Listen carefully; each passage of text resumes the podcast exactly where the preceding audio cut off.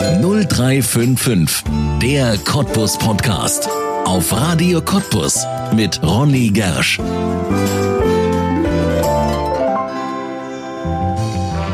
Hahnen rupfen, Sappust, die Polka und das Zampern, während der Lausitz aufwächst, der wächst immer auch mit sorbischen Bräuchen auf. Seit Jahrhunderten gehören sie in unsere Heimat wie das Spreewasser in den Spreewald. Die Sprache der Sorben verschwindet dagegen mehr und mehr aus dem Alltag, denn selbst Niedersorben sprechen sie kaum noch, nicht einmal zu Hause.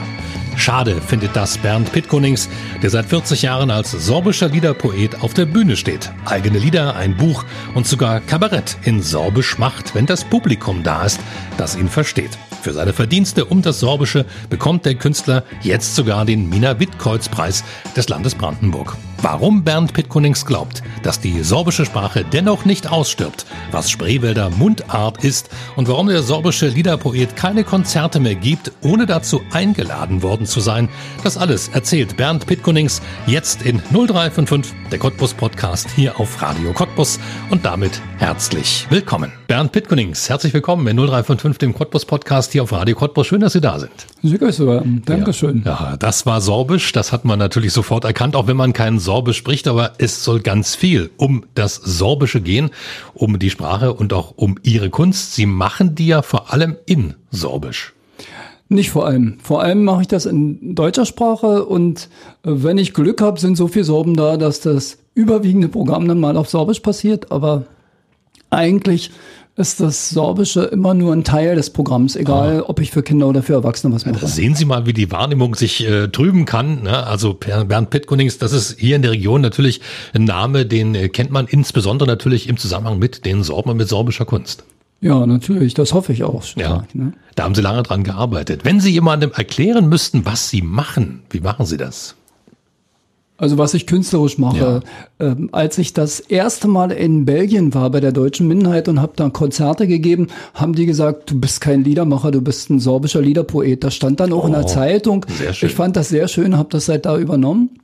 Naja, und dann erzähle ich auch Märchen, mache Programme für Geburtstage und Touristen und ähm, mache auch Kabarett. Und das hat sich immer so ergeben. Es kam immer jemand vorbei und hat gesagt, haben Sie eigentlich auch was für Kinder? Nee, ich habe eigentlich kein Kinderprogramm. Wann brauchen Sie das? Ja. Na, übermorgen, okay, mache ich. Na, und so hat sich das immer ergeben. Ja, das hat Sie also immer künstlerisch nach vorne getrieben, die Wünsche Ihres Publikums, oder? Wenn man das so Nein, hört? zuerst nee. hat mich immer mein eigenes nach vorne ah. getrieben. Ich wollte eigentlich in einer Rockband singen und meine eigenen Lieder singen. Es ging mir um die Texte, ja. Gitarre war Begleitung. Und dann, ja, dann habe ich das so gemacht und dann haben natürlich mal Leute gefragt, eben zum Beispiel, ob ich was für Kinder habe. Und da habe ich gedacht, muss ich mal überlegen, ob ich was für Kinder schreiben kann, was die auch interessiert. Es hat funktioniert. Ja, aber der Anfang war eigentlich, ich wollte was erzählen. Ja. Ein sorbischer Liederpoet und man muss sagen, heute ein ja, Spreewälder Original, sagen viele schon. Ehrt sie das? Naja, können die ruhig sagen, ist ja nicht schlimm, aber mit Spreewälder Original verbindet man immer so rückwärtsgewandt. Aha. So alte Musik, wenn es geht, den ganzen Tag nur Walzer spielen und Polka ähm, und dann immer von früher viel erzählen. Ich erzähle auch gerne mal was von früher, aber nur um aus der Vergangenheit was für die Zukunft zu lernen. Ja. Jetzt ist es ja so, es wird ja immer gestritten darüber, ist das jetzt ja richtig benannt, wenn man sagt, das ist Sorbisch oder ist es Wendisch? Jetzt haben wir einen Experten hier bei uns im Studio. Wie ist es denn tatsächlich richtig? Es gibt im Deutschen eben zwei Wörter dafür. Ja. Also wenn sich Leute streiten, sage ich immer, na klar, Spatzen sind ja auch keine Sperlinge und Sonnabend ist nicht Samstag, ist ganz klar und Sorben ja. sind eben keine Wenden. Ja, also es ist dasselbe.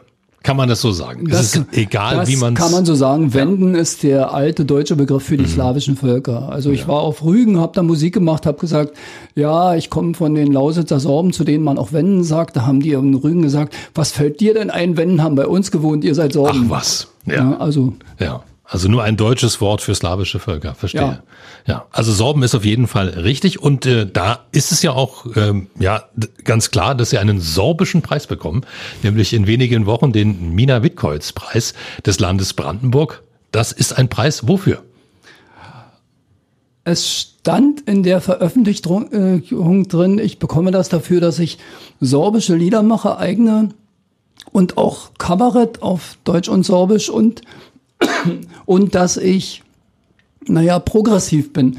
Also klar, es hatte vor mir lange, lange Zeit niemand niedersorbisch neue Lieder geschrieben. Es wurden Volksmusik ja. gesungen oder dann mal äh, an Volksmusik angepasste Kompositionen, aber dass jemand Texte schreibt, sage ich mal, wie Reinhard May oder Wolfgang Niedecken oder Gerhard Schöne in sorbischer Sprache, das war zu der Zeit, also so vor 40 Jahren, völlig ungewöhnlich, dass das jemand macht.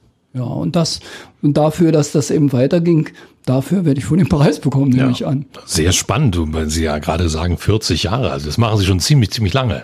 Ja, es ist dieses Jahr 40 Jahre, dass Guck ich mit an. eigenen Liedern Konzerte gebe. Ja. Wie kam es denn dazu? Sorbisch ist ja keine Sprache, die jetzt noch, ich sage es mal, sehr viele Leute hier in der Region sprechen. Na, das, das war eigentlich Zufall. Also ich wusste mhm. schon, dass aus meinem Heimatdorf die Leute vor 200 Jahren nicht Deutsch gesprochen haben. Aber ich habe ja bei der Post gelernt. Ich sage immer, ich bin Lehrer für Briefkästen.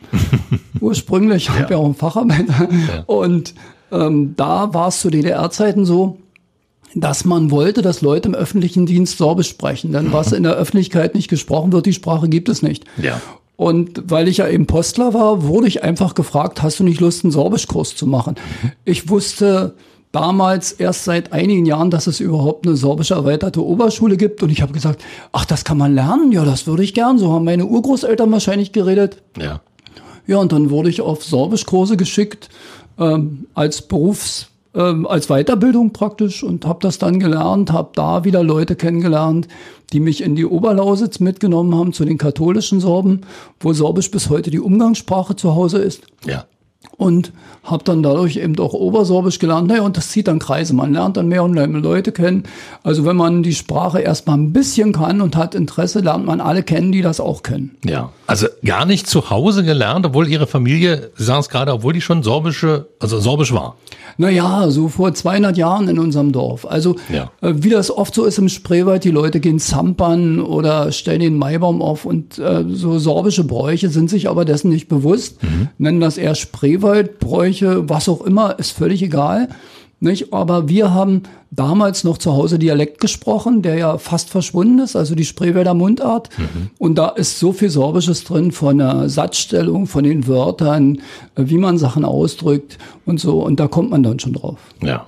Das ist wirklich spannend. Also selbst auch äh, erst später dann per Kurs gelernt und heute machen Sie schon seit 40 Jahren Lieder in dieser Sprache. Ja, naja, per Kurs gelernt, da lernt man die Grundlagen. Und dann ja. muss man natürlich was machen.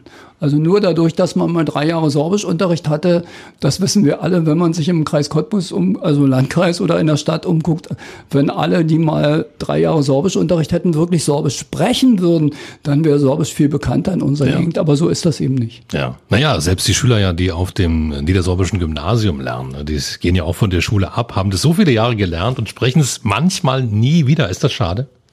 Na klar ist das schade. Es ja. ist auch eigentlich Zeitverschwendung. Also sowohl für die Schüler selber als auch ähm, für uns. Denn das Gymnasium ist ja eigentlich dafür da, damit man zum Beispiel im Rundfunk auch mal Reporter hat, die Sorbisch sprechen können. Und ja.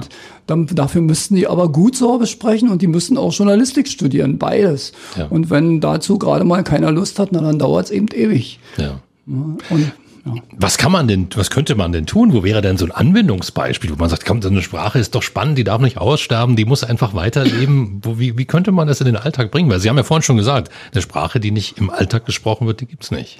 Naja, eben. Und das Wichtigste ist, dass man selber spricht.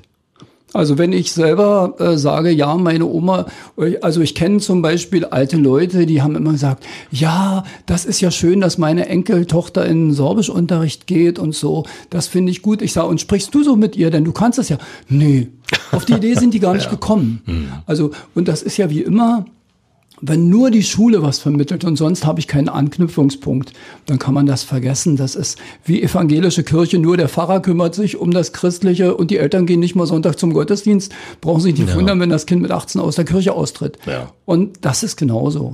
Und man muss natürlich, muss man sagen, das ist eine beiderseitige Geschichte, man muss sich selber auch Plätze suchen, wo man Sorbisch sprechen kann. Die Plätze gibt es. Mehr als man selber denkt, aber man muss auch ein bisschen was dafür machen. Ja.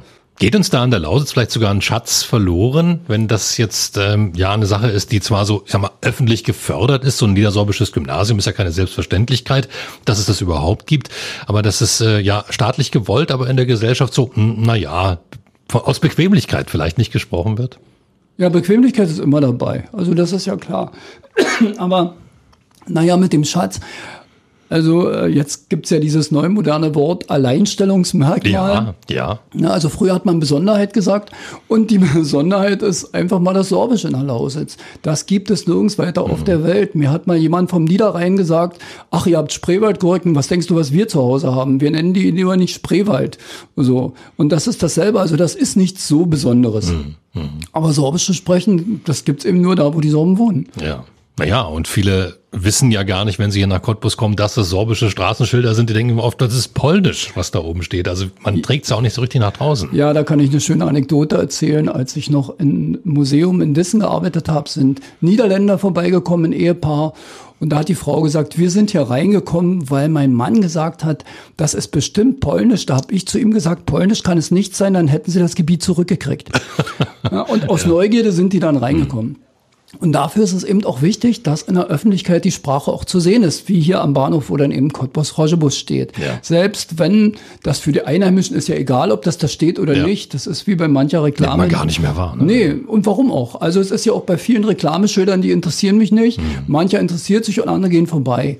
Aber dafür ist es eben wichtig, um zu sagen, pass auf, hier ist irgendwas anderes. Ja. Ziemlich spannende Geschichte in Ihnen selbst drin. Sie haben es vorhin schon erzählt, dass Sie ja von der Post kommen, dass Sie da mal angefangen haben. Jetzt äh, hat sich daraus ein ja, Künstler entwickelt. Ähm, wann haben Sie denn gespürt, dass da sowas drinsteckt in Ihnen, dass da ja Kunst raus muss? Schon immer. Schon immer. Schon immer. Also wir sind ja zu Hause eine musikalische Familie. Nicht nur, weil mein Großvater äh, so nebenberuflich vier Instrumente gespielt hat. Und eben, was man früher so als Dorfmusiker bezeichnet hat, sind eben bei allen möglichen Dorffesten rumgezogen mit anderen, haben Musik gemacht. Sondern wir haben auch viel zu Hause gesungen. Ich war schon immer im Schulchor, also seit der zweiten Klasse. Und solche Geschichten, das war klar. Und ich bin ein sehr Buchinteressierter, also ich lese viel. Und dadurch kam es dann, ich wollte Geschichten erzählen. Und das kann man besser, wenn man das mit Musik begleitet. Und singen konnte ich schon immer gut. Ich hatte immer in Musik eine Eins. Ne, und ja, und dann wollte ich das einfach verbinden. Also ich würde immer sagen, äh, ich bin eher ein Geschichtenerzähler als ein Musiker. Ja. Das andere war praktisch nur, weil Junge lernen was Vernünftiges, was Bodenständiges. Nein, das nicht. Also ich wusste, das war von mir aus. Also ich Ah, ja. wusste schon, ich wollte nicht bei der Post anfangen, ähm, aber ich wusste eben, äh, Schlagersänger oder was, äh, das ist ähm, so eine Sache, ob man das dann schafft, weil das ja zu meiner Jugend in der DDR immer mit einem Studium verbunden war, wenn man Ja. das professionell machen wollte. Und ob ich das überhaupt schaffe und Noten lernen und all solche Sachen. Ich habe später dann ähm, zwei Jahre auf dem Konservatorium in Cottbus verbracht und man muss sagen, ich habe da wirklich singen gelernt. Ah ja. Ne, man lernt ja auch Technik, so und nicht nur so außen. Das war wirklich gut. Kann ich nur begrüßen, aber zum Studium hätte es im Leben nicht gereicht. Und so eine Sachen wusste ich. Also es ist immer gut, wenn man weiß, was man kann und was man nicht kann. Ja. Wir haben vorhin schon drüber gesprochen, über den Liederpoeten, aber da kommt ja noch ein Kabarettist dazu. Wo haben Sie denn die Ader hier? Also die kabarettistische, die komödiantische, die satirische.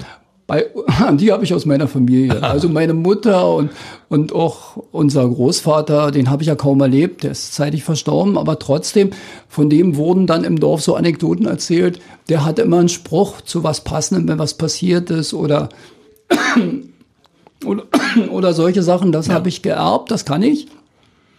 Und dann war es einmal so, ich habe ein Konzert gegeben und als das, die Leute haben auch alle geklatscht und sich gefreut.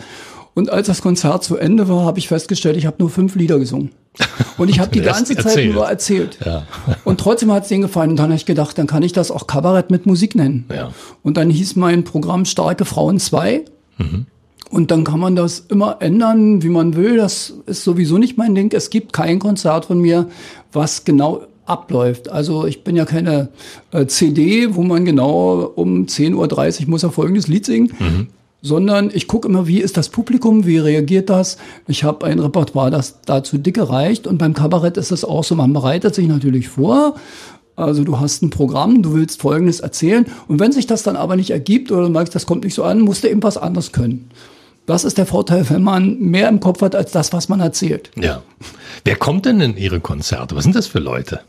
Naja, so viele Konzerte gebe ich nicht mehr. Seit Corona bin ich ja kein Künstler mehr, hauptberuflich. Ah.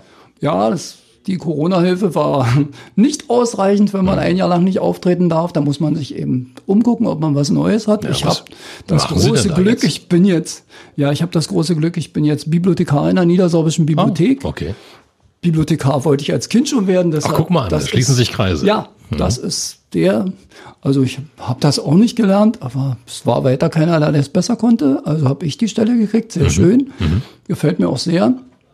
Und ich gebe nur noch Konzerte, wenn jemand fragt. Ja. Kannst du vielleicht bei uns mal sehen? Dann mache ich das, wenn ich Zeit habe. Ne, warum nicht? Aber ja. Und, und wer kommt? Alle Altersgruppen. Ja. Also es kommt ja immer darauf an, für wen man was macht. Ich wurde jetzt gefragt, ob ich zum 90. Geburtstag singen kann. Ich sage natürlich, ich habe ein Geburtstagsprogramm, wo ich auch immer gucke, wer sitzt da, sind Kinder dabei oder sind nur ältere Leute dabei, da macht man andere Sachen. Kinder muss man zwischendurch auch mal bespaßen, sonst äh, fangen die an, da rumzunölen. Und ja, und also alle Altersgruppen kommen und man muss dann eben gucken. Ja, also gibt es jetzt also quasi, wenn ich das richtig verstehe, überhaupt keinen Konzertplan, wo man sagt, dann Bernd Pittkunings, den möchte ich jetzt demnächst mal sehen, da gehe ich mal hin, sondern nur auf Anfrage noch. Ja. Ja. Ja, jetzt nur noch auf Anfrage. Also es haben zwei, drei Leute schon gefragt, ich soll im Februar hier in Cottbus mal auftreten. Ähm, da sage ich dann noch rechtzeitig Bescheid, wenn ich das genau weiß, wann das ist und wo. Also das schon. Aber, aber so, ich habe keine Pläne und ich mache auch keine. Also ich kümmere mich auch nicht drum. Denn ich bin jetzt vom Beruf Bibliothekar. Ja. Und man ist vom Beruf immer das, ja, womit man sein Geld verdient Ja. und seinen Lebensunterhalt. Und das schadet auch nicht. Und es macht mir natürlich trotzdem weiterhin Spaß, Musik zu machen. Aber, aber wie gesagt, ich kümmere mich selber nicht mehr darum. Ja.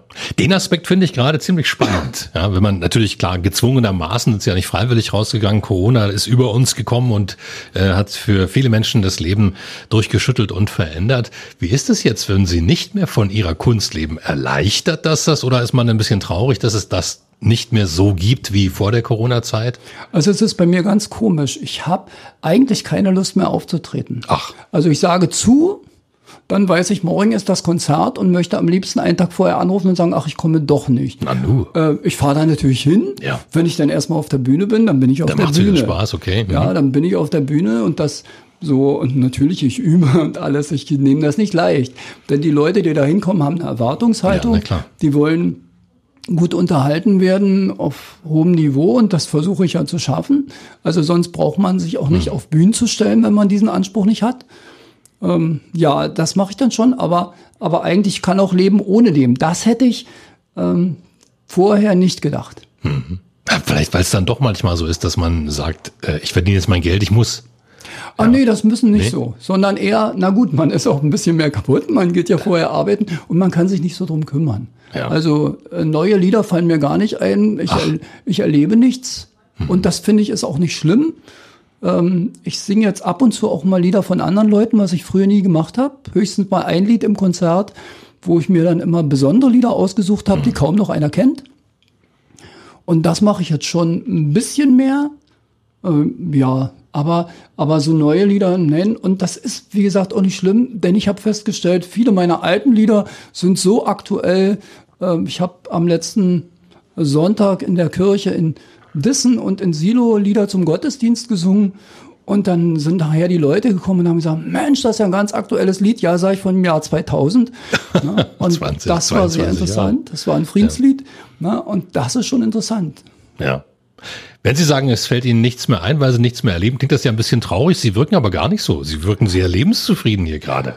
Ja, das, das ist auch nicht traurig, sondern ich finde immer, man sollte wirklich nur ähm, was sagen, wenn man was zu sagen hat. Also man merkt das ja an vielen früheren Rockmusikern, die schreiben dann irgendwann nur noch Liebeslieder oder Lieder darüber, wie schön es ist, Musik zu machen. Na, wenn ich als Musiker weiter nichts weiß, außer ich mache gern Musik, äh, dann ist das eigentlich traurig, dann kannst du Tschüss sagen. Ja. Und ein Liebeslied im Konzert, warum denn nicht? Oder auch zwei. Aber ich kaufe mir keine CDs, wo nur Liebeslieder drauf sind. ist doch furchtbar. Ja. Also es ist zu einseitig, denn das Leben ist nicht nur du und ich. Es rennen noch mehr Leute rum, mit denen ich auch zu tun habe. Ja. Worüber gehen denn Ihre Lieder? Wer Sie nicht kennt, worüber singen Sie so Wer gerne? mich nicht kennt. Also die gehen eigentlich schon immer über die Verhältnisse von Menschen untereinander. Mhm. Also äh, wie komme ich friedlich mit dem anderen aus? Das ist wichtig. Ähm, und dann natürlich auch, äh, was das mit dem Sorbischen zu tun hat. Also heute sagt man ja immer so Identität, aber es hat mehr mit Kultur zu tun. Ich verändere mich. Ich bin ja, ja. im Dorf groß geworden mit 150 Einwohnern. Jetzt wohne ich in einer Großstadt. Mhm. Und da verändert man sich natürlich auch selber, ob man das will oder nicht. Also ich spreche jetzt zum Beispiel hier keinen Spreewälder Mundart. Ja. Weil ich hier in Cottbus einfach keinen kenne, mit dem ich das reden kann. Ja, aber da müssen wir auf jeden Fall nachher reinhören nachher. Das, will ich, ja, das interessiert mich. Und damit, damit verliert man natürlich die Sprache. Also die Sprache jedes Menschen ändert sich, wenn er umzieht. Ja. Das ist logisch. Und solche Sachen, und das greife ich dann auch auf. Ja. also so Friedenslieder über Leute, ähm, dann auch, war auch schon immer meins, so zu singen über Umweltsachen. Mhm. Und ein bisschen habe ich auch immer was gemacht, dass man mitkriegt, ich bin evangelisch. Aber ich äh, kann es nicht leiden, wenn das einer so betont, also 20 Mal im selben Lied Halleluja singen. Äh, Finde ich auch eine furchtbare Sache. Das ist für mich zu sehr aufgesetzt. Mhm. Das kann man machen, wenn man in der Kirche auftritt. Aber ähm, bei Konzerten möchte ich das nicht so doll haben. Das können die Leute, also ich trete auch in Kirchen auf, da können die Leute ruhig wissen, dass ich evangelisch bin, ja. aber, aber eben nicht so, als wenn ich die alle missionieren will da. Ja.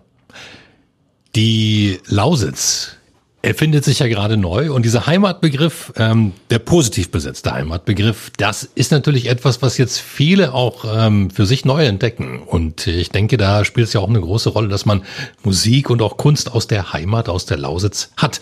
Wie empfinden Sie das gerade, diesen Wandel, den wir hier erleben als ja, Lausitzer Künstler?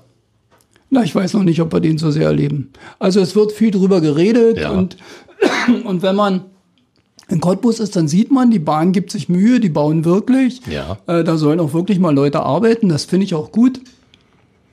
Aber ähm, ich merke nicht, das merke ich auch an mir selber, ich merke nicht, dass ich jetzt sage, oh, jetzt kommt der Wandel und hurra.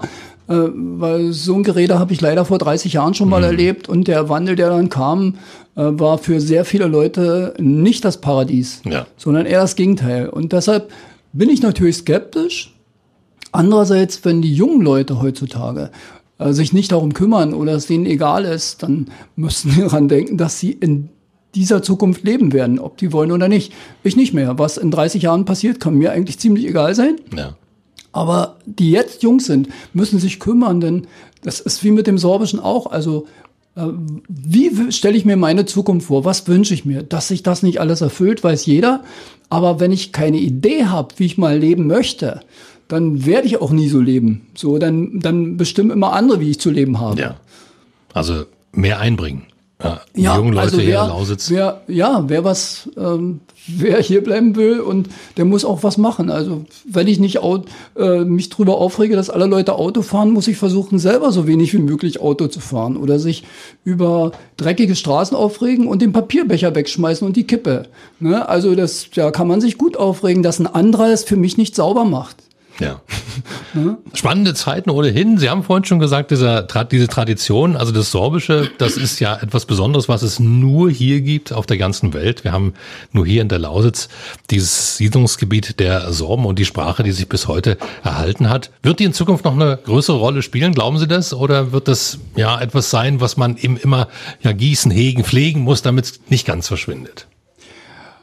Also der Trost ist, äh, es gibt überall auf der Welt Sorben. Man findet sogar auf Hawaii welche, Ach, die Sorbe sprechen. Ja. Na, also das, das geht schon. Das ist wie mit Deutsche, findet man mhm. auch überall, wenn man ja. sucht.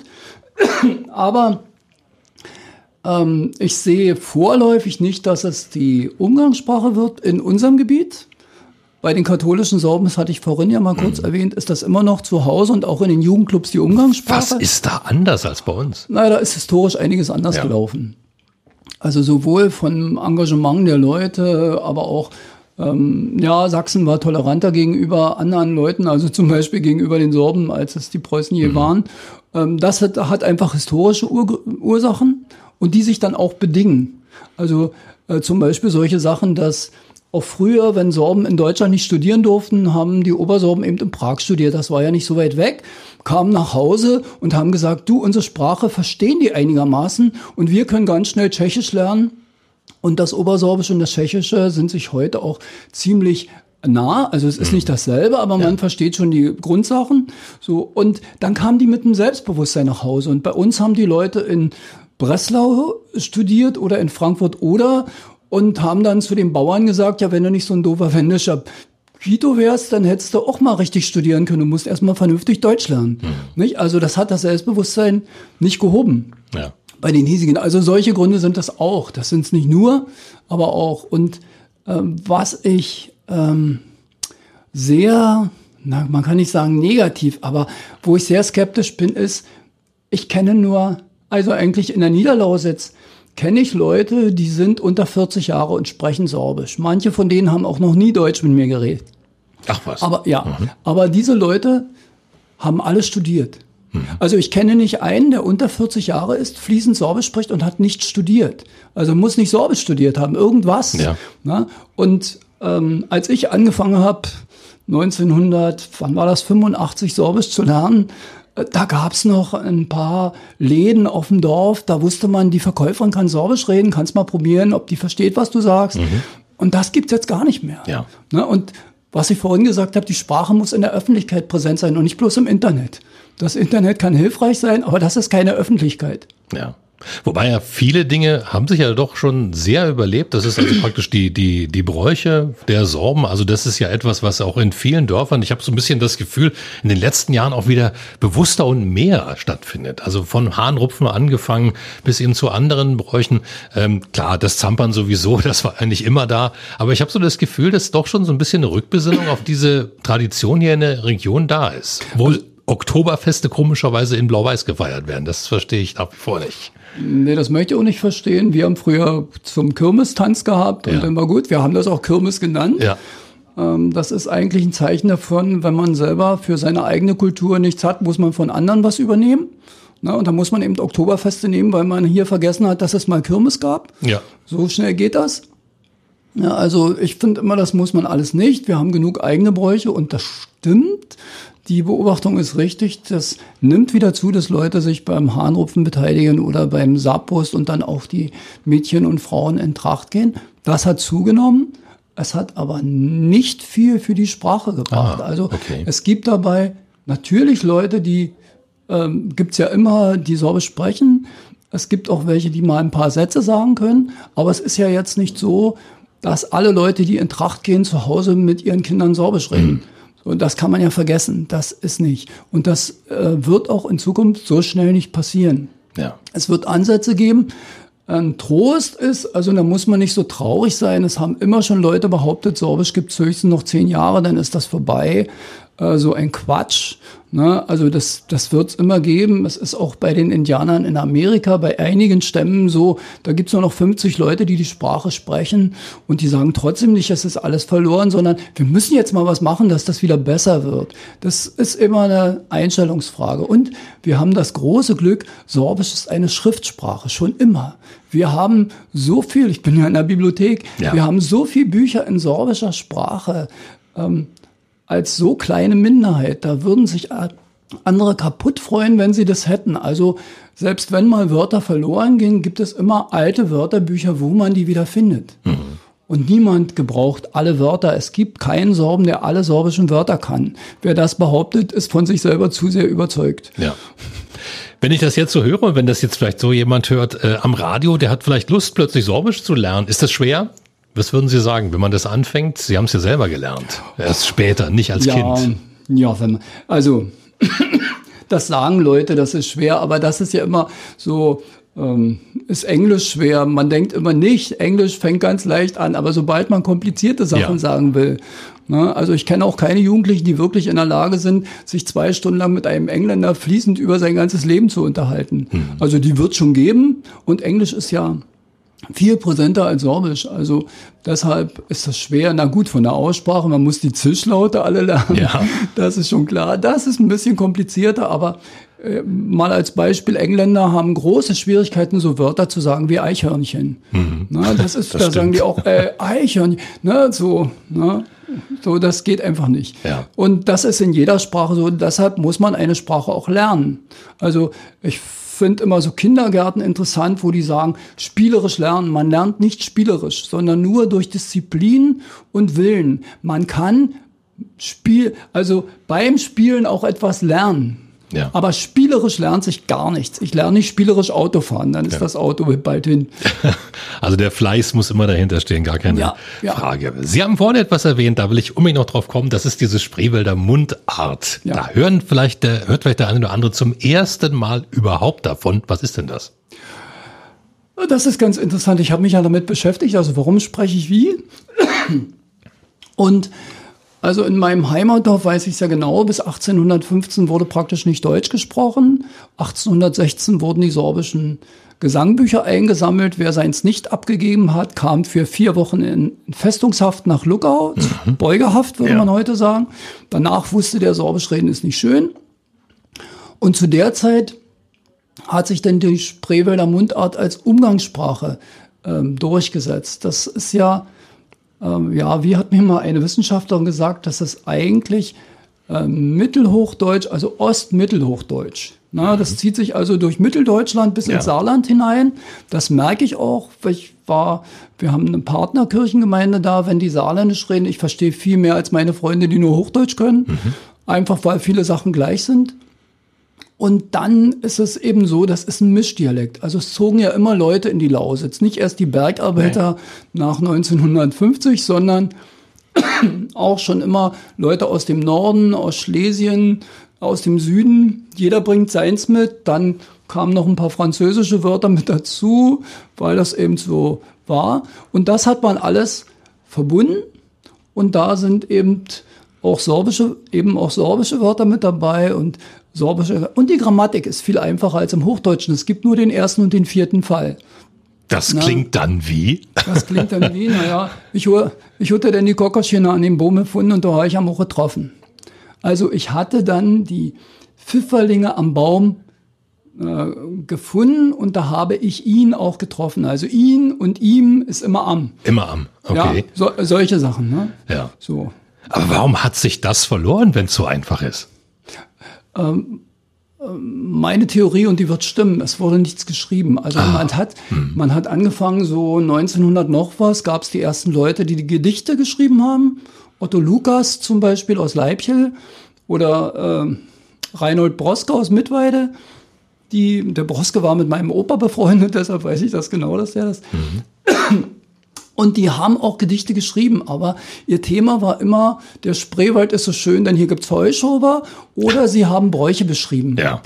Ähm, ich habe ein einziges Mal eine Frau erlebt, die hat mir ein Gedicht vorgelesen, das sie nach 1945 geschrieben hat über die Flüchtlinge, die gekommen sind, weil sie das so ergriffen hat. Mhm. Ähm, vorher, und ich die habe ich aber erst in den 90er Jahren kennengelernt. Also war Zufall, die kam zu einem meiner Konzerte. Und bis dahin habe ich dann auch gedacht, ich muss im Dialekt Lieder schreiben, genau wie Niedecken von Bab das auch gemacht hat. Ja. Der ist in deren Beziehung mein Vorbild. Man kann also nicht nur volkstümliche Sachen in seiner eigenen Sprache schreiben oder Witze, sondern das ganz normale Leben. Mhm. Also in der Beziehung äh, ohne Wolfgang Niedecken hätte ich, und die österreichischen Sänger, die es damals gab, die haben das ja auch gemacht, die Österreicher. Die machen das ja heute noch. Ja, die machen und sind das sehr erfolgreich in ja, Österreich, muss genau, man dazu sagen. Genau. Singen in, in Dialekt und sind ja, sehr erfolgreich. Ich habe damals so Ö4 gehört, also die österreichischen Radiosender Nummer 4, den, den konnte man damals am Sonntagvormittag empfangen, danach nicht mehr und davor auch nicht. Mhm. Und da liefen immer Rockmusiker. Und da habe ich gedacht, wenn die das können, dann kann ich ja. das auch. Und habe dann eben angefangen, so zu singen. Ja, aber schade, so, dass aber, ich das so verloren habe. Naja, und dann ist meine Theorie auch, es wurden auch keine Liebesbriefe geschrieben. Ah. Also wie liebe ich denn eine Sprache? Ne? Und heutzutage gibt es Mundartdichter, auch verstärkt, bringen auch Bücher raus. Ähm, merke ich bei manchen, das ist eben einfach eine, äh, eine stilistische Sache, weil das alles Amateure sind. Wenn sich's mal nicht reimt, wird eben ein hochdeutsches Wort genommen. Das würde ich nie machen dann muss ich mir was anderes einfallen. Ja. Aber das ist eben jeden seins. Aber sie reden auch nicht so mit ihren Enkelkindern. Und wenn ich eben die Sprache, Sprache kommt von Sprechen. Und wenn ich mit niemandem so spreche, und Liebesbriefe sind nicht geschrieben worden. Ne? Mhm. Sorbisch habe ich schon mal einen Liebesbrief geschrieben, ist ja. schon lange her, aber ja. ne, also weiß ich, das wird sich halten. Das geht. Aber nicht in Spreewälder Mundart. Sehr, sehr schade. Aber Bernd ja. Wittkunings, Sie bekommen den Preis, den Mina Wittkreuz-Preis ja nicht umsonst, weil Sie sich halt so kümmern eben um die Sprache. Vielleicht sind Sie ja der Retter der Spreewälder Mundart. Das wäre Auf, schön. Nein, das bin ich nicht mehr. weil, weil es ja eben so ist, ich wohne jetzt in Cottbus. Ja. Und wenn man, und ähm, die alten Leute in meiner Verwandtschaft, die so geredet haben oder in meinem Heimatdorf, die sind mittlerweile alle tot. Mhm. Ne, oder kommen kaum noch raus oder ich begegne denen einfach nicht mehr. Deshalb dichte ich auch nicht mehr in dieser Mundart. Das ist vorbei. Ne, also schon seit der Zeit, ich habe ja im Jahr 1999 bin ich nach Dissen gezogen, habe da lange gewohnt. Und da fing das eigentlich schon an, dass ich wusste, ich denke nicht mehr so und ich kann nur in einer Sprache schreiben, ja. in der ich denke und träume. Hm. Also ich, ähm, ich schreibe die Lieder immer so, wie sie mir einfallen. Und wenn mir eben ein Lied auf Obersorbisch einfällt, wird das Obersorbisch gesungen. Und dann versuche ich krampfhaft eine deutsche Übersetzung zu finden, die trotzdem gut klingt. Die muss man nicht immer singen können, aber wenigstens sagen, dass das Publikum eine Vorstellung hat, was will ich dir eigentlich erzählen. Ja. Wir haben vorhin schon gesagt, Konzerte gibt's jetzt nicht mehr, also zumindest keine ja, Tournee oder keine geplanten Konzerte, nur noch auf Anfrage. Aber wer jetzt neugierig geworden ist, wo kann man Musik, wo kann man Texte von Bernd Pitkonings finden? Also Texte kann man. Ich habe ja mal ein Buch rausgegeben mit meinen Texten der Jahre zwischen 1982 bis 2010. Äh, Misliwoschi Nachdenklichkeiten, das gibt's immer noch in der sorbischen Kulturinformation zu kaufen. Ja. Ähm, da kann man die Texte mal sehen. Und ich, äh, meine Lieder werden hin und wieder beim äh, Serbski Radio das RBB gespielt. Ja, oder eben fragen, ob ich nicht Lust habe, irgendwo hinzukommen und ja. zu singen. Also CDs oder sowas gibt's gar nicht. Die sind ausverkauft. Ausverkauft, ja. ist auch schön. Ja, die ja. ich gemacht hatte und heutzutage, das lohnt sich nicht mehr. Ja. Also CDs zu machen, es kauft kaum jemand und es ist teuer, die zu produzieren. Und wenn ich sowieso keine Konzerte gebe, dann ist das eben so. Ja. Dann wünschen wir trotzdem, dass Ihre Musik und Ihre Texte überdauern, gemeinsam mit den Sprachen. Vielen Dank, dass Sie da waren. Sehr grüße warm, ich danke Ihnen. Dankeschön. Das war 0355, der Cottbus Podcast und du kannst diesen Podcast abonnieren, um keine Folge zu verpassen. Auf radiocottbus.de findest du alle Links zu iTunes, sämtlichen Android-Apps, zu Spotify und auch zu Soundcloud oder du hörst uns als Radioshow. Hier auf Radio Cottbus jeden Sonntag von 10 bis 12 und auch immer montags ab 20 Uhr in der Wiederholung. Mein Name ist Ronne Gersch. Ich bedanke mich auch diesmal fürs Zuhören. Bis zum nächsten Mal.